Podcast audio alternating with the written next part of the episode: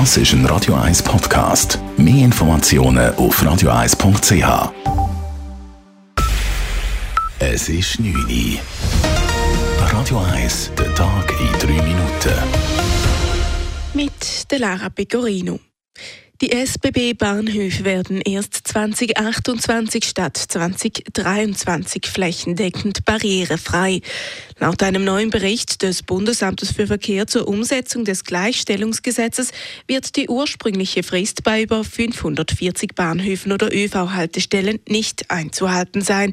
Das sei eine große Enttäuschung, sagt Jonas Gerber, Kommunikationsbeauftragter bei Inclusion Handicap, dem Dachverband der Behindertenorganisationen zumal die Frist seit 20 Jahren bekannt sei. Man muss leider feststellen, also eben fast 20 Jahre nach Inkrafttreten von dem Gesetz, dass äh, die ersten 18 Jahre von dieser Frist kann man so sagen, verschlafen sind worden. Und das zeigt doch, dass die Barrierefreiheit und Gleichberechtigung von Menschen mit Behinderung insgesamt immer noch deutlich zu wenig Priorität eingeräumt wird. Gründe für die Verzögerung sind unter anderem fehlende Ressourcen bei Planung und Personal oder fehlende Zeitfenster, wie die SBB bekannt gab. Sie wolle jedoch mit Hochdruck an der Umsetzung der behindertengerechten Bahnhöfe arbeiten.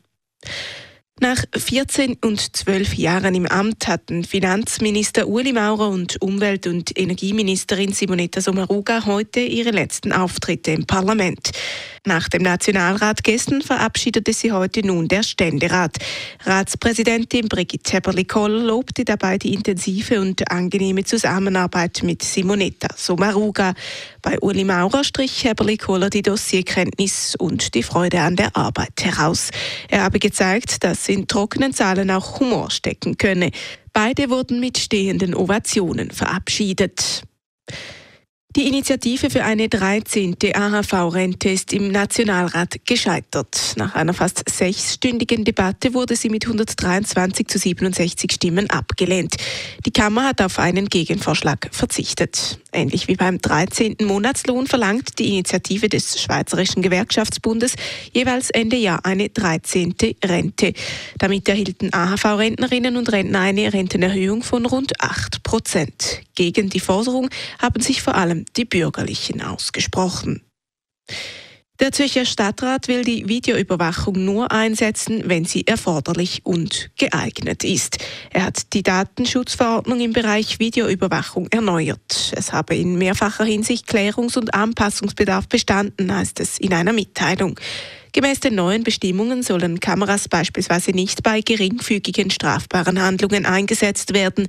Darunter fällt etwa das Littering. Dieses reiche als Grund nicht aus, um den öffentlichen Raum zu überwachen. Auch soll keine Technologie verwendet werden, die eine Gesichtserkennung im Sinne einer Echtzeitübertragung ermöglicht.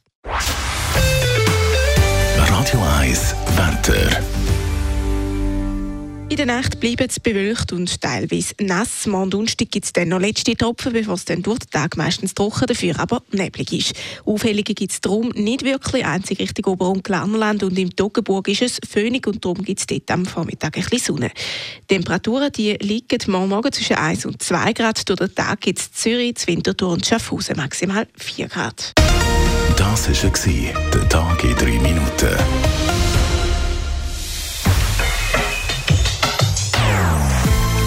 Non-Stop Music auf Radio 1. Bei uns klingt Musik einfach besser. Non-Stop. Radio 1. Get up, get on up, get up. Das ist ein Radio 1 Podcast. Mehr Informationen auf radio1.ch.